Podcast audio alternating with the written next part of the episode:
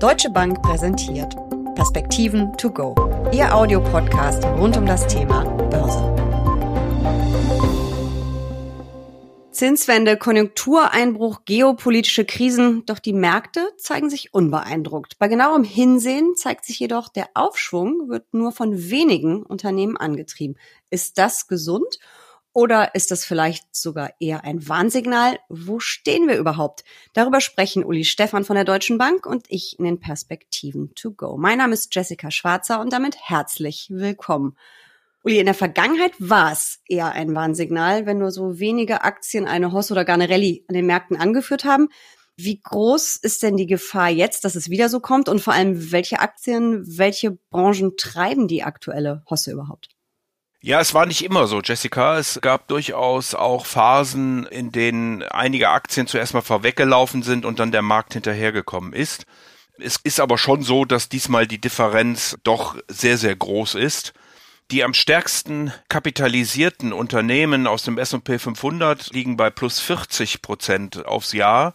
Wenn man sich die nächsten 95 dann anguckt, dann liegen die nur noch bei plus zwei Prozent und die restlichen 400 bei plus einem Prozent. Also man sieht schon, dass hier einige wenige Unternehmen doch sehr stark den Markt getrieben haben. 70 Prozent der Aktien im S&P 500 haben eine Performance, die unter dem Indexstand liegt. 50 rentieren sogar negativ und 25 Prozent haben ein Minus hingelegt von 10 Prozent bedeutet, wie du ja richtig sagst, entweder die Großen laufen jetzt weiter, mal gucken, wir sind im Fang Plus Index mittlerweile knapp 70 Prozent im Plus. Also da glaube ich nicht, dass da es einfach jetzt so weiterläuft. Dann wäre die Frage, kommen die großen Technologiewerte wieder zurück oder holt der Rest auf? Und das ist genau die, wie hätte ich fast gesagt, eine Million Dollar Frage, die wir uns stellen müssen. Ja, man kann es wirklich ja so zusammenfassen. Also einige wenige Schwergewichte rennen vorweg und der Rest, ja, man kann eigentlich sagen, dümpelt vor sich hin. Mich muss das als ETF-Anlegerin ja nicht irgendwie verwundern oder stören, weil ich bin ja wahrscheinlich hochgewichtet in den großen Tech-Aktien. Aber was ist denn äh, mit denjenigen Anlegern, die das nicht sind? Also wenn ich zum Beispiel auf Value-Werte gesetzt habe, Substanzwerte, Industriewerte und eben nicht bei den dicken Techs dabei waren, dann gucke ich in die Röhre. Also mit deinem ETF, Jessica, auf den S&P 500 legst du auf das Jahr gesehen jetzt bei knapp 13 Prozent. Und wie gesagt, wenn du ausgesprochen auf die Gewinner gesetzt hättest, dann wärst du bei über 70 Prozent im Plus. Also da gibt's schon gehörige Unterschiede, wie ich das vorhin versucht habe auszuführen. Ich wäre mit den 13 Prozent aber übrigens sehr zufrieden oder bin es. Also ich finde, das ist ja auch eine Aktienrendite, die muss man erstmal einfahren in so ein paar Monaten. Ja, ich will ja nur sagen, wenn du einfach passiv am Markt investierst, dann kriegst du eben auch den Durchschnitt, wenn man ein bisschen guckt. Und die Technologiewerte waren ja auch im letzten Jahr ausgesprochen schlecht. Also hätte man da durchaus auch ein Stück weit drauf kommen können, dass sie in diesem Jahr möglicherweise besser performen. Vor allen Dingen, und wir haben das ja auch hier an der Stelle oft diskutiert, wenn die amerikanische Notenbank langsam an das Ende des Zinszyklus kommt, also von daher ist das in der Dimension schon überraschend, aber nicht, dass es grundsätzlich stattfindet. Darüber hinaus, Jessica, und das war ja deine Frage, haben die zyklischen Werte recht ordentlich performt. Also wenn ich mir den MSCI der zyklischen Werte angucke, liegen wir bei plus knapp 17 Prozent. Was gar nicht performt, sind defensive Werte. Da liegen wir sogar im negativen Bereich. Und auch die Value-Aktien sind mit gut zwei Prozent doch relativ schmal dabei. Bei Value gibt's natürlich immer die Frage, gibt es da einen Grund für, warum die billig sind? Und oft ist das eben dann tatsächlich auch der Fall. Gründe, warum was billig oder teuer ist, das ist natürlich auch, wie es eben im Unternehmen läuft. Wir haben gerade die Berichtssaison hinter uns gebracht. Wir haben ja ein paar Mal drüber gesprochen. Jetzt können wir das Fazit endlich ziehen. Wie ist es gelaufen? Ja, die Berichtssaison ist schon sehr, sehr gut gelaufen, vor allen Dingen im Vergleich zu den Erwartungen. Wir haben in den USA rund sieben Prozent, die die Gewinne in der Breite für den gesamten S&P 500 die Erwartungen geschlagen haben. In Europa sind es sogar zwölf Prozent, die die Unternehmensgewinne besser gelaufen sind, als im Vorfeld der Berichtssaison von den Analysten erwartet worden war.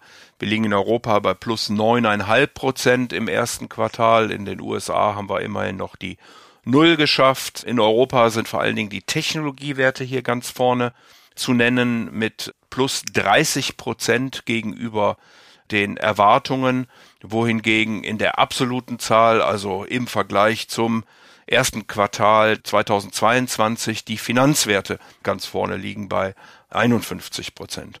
In den Vereinigten Staaten, ganz schnell, um das zu komplementieren, ist der diskretionäre Konsum, also die Konsumgüter, die man eigentlich kauft, wenn es einem relativ gut geht, wenn man Zutrauen hat. Das verwundert ja auch nicht. Die amerikanischen Haushalte haben nach wie vor sogenannte Excess Savings, also Sparvolumina, die ihnen über Corona zugestanden wurden und die jetzt über die Zeit ausgegeben werden. Von einem Überraschung her haben vor allen Dingen die Grundstoffe und aber auch hier dieser diskretionäre Konsum positiv überrascht. Das hört sich alles, wie du gerade schon sagtest, super positiv an, aber es gibt ja wieder verstärkte Angst vor einem Konjunktureinbruch, dass es vielleicht doch noch eine Rezession im Herbst gibt. Es wird hin und her spekuliert, kommt da noch was an Zinsschritten oder hatten die USA nun wirklich das Top erreicht? Und wenn noch was kommt, wie viel kommt noch? Und dann haben wir natürlich die ganzen geopolitischen Risiken auf dieser Welt. China, Taiwan, USA, China, den Ukraine-Krieg immer noch. Man könnte natürlich auch auf die Idee kommen, dass Investoren vielleicht gerade ein bisschen zu sorglos sind, wenn man auf die Indizes schaut. Würdest du das unterschreiben oder glaubst du, das ist gerechtfertigt, was wir an den Märkten gesehen haben? Also nochmal, das erste Quartal war wirklich sehr, sehr gut. Auf der anderen Seite sind die Märkte aber nicht mehr billig bewertet.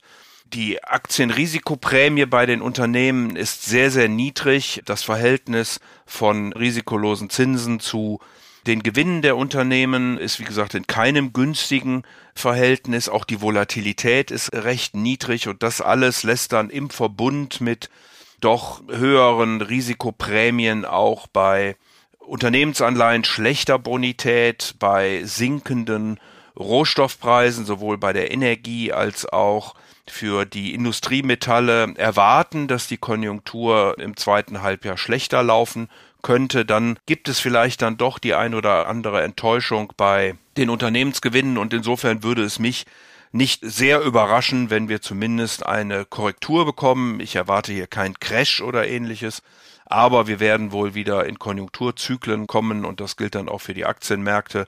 Also ich würde jetzt nicht alles verkaufen, aber ich würde sehr selektiv, würde eben nicht in ETFs gehen, sondern würde selektiver mich äh, dem Markt nähern, würde in Gesundheit, in äh, zyklische Werte, in ausgewählte Technologiewerte investieren und würde aber auch etwas Cash halten, um in einen solchen Dip dann hinein investieren zu können, denn wir gehen davon aus, dass innerhalb der nächsten zwölf Monate die Aktienmärkte weiter ansteigen. Dann sollten wir durch den konjunkturellen Dip durch sein und möglicherweise sehen wir dann auch schon wieder erste Zinssenkungen, vor allen Dingen in Amerika.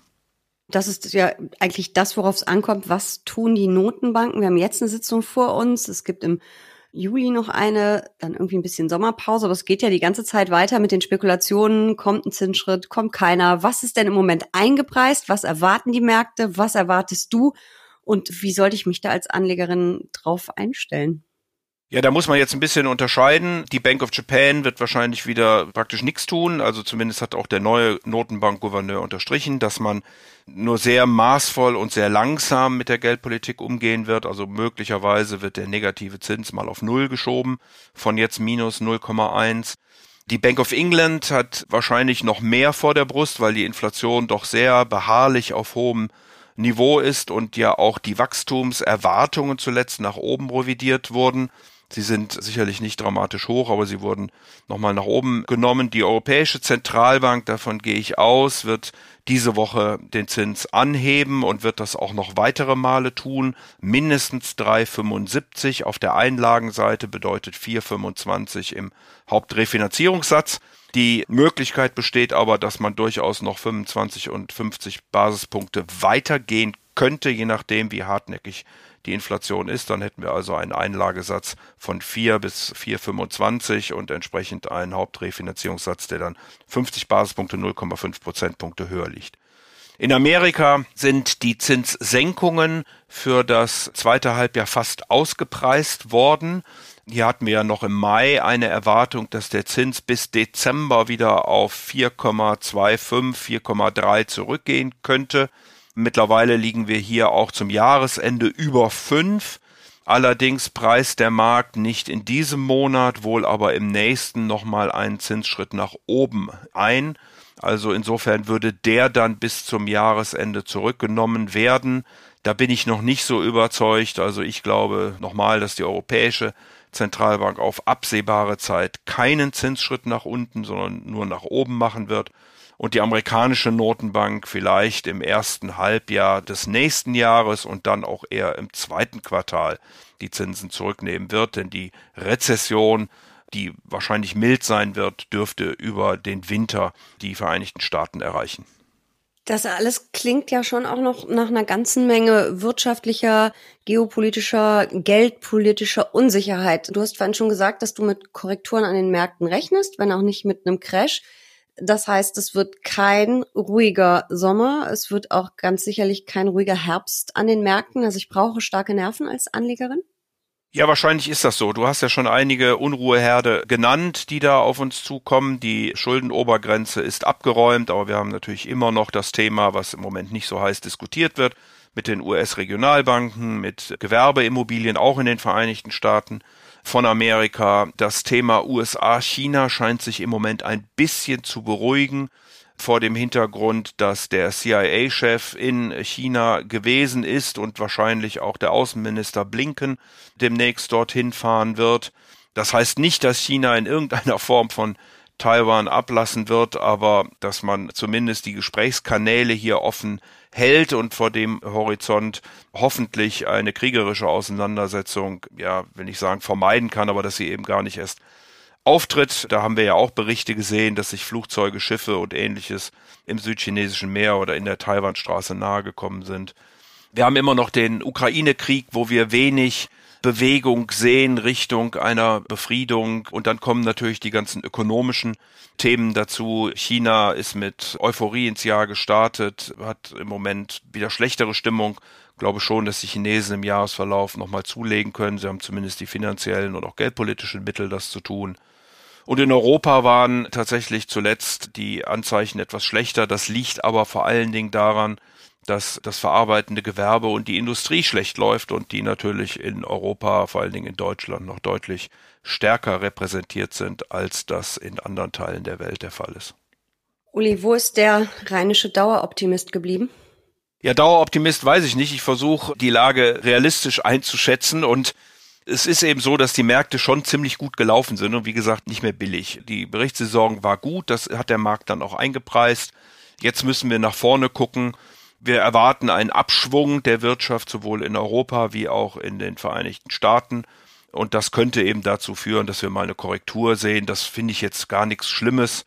Aber dann sollte man die auch zum Kaufen nutzen. Ich glaube, dass es viele Leute da draußen gibt, die genau darauf warten, dass es eine solche Korrektur gibt. Insofern erleben wir so einen schmerzenden Börsenhandel im Moment für diejenigen, die noch nicht investiert sind, wo wir sehen, dass die Kurse sich hier positiv entwickeln und deswegen bin ich auch nicht zu negativ, vor allen Dingen nicht auf Sicht von einem Jahr oder länger, aber auf die kurze Sicht und über den Sommer halte ich es schon für relativ wahrscheinlich, dass wir mal eine Korrektur erleben.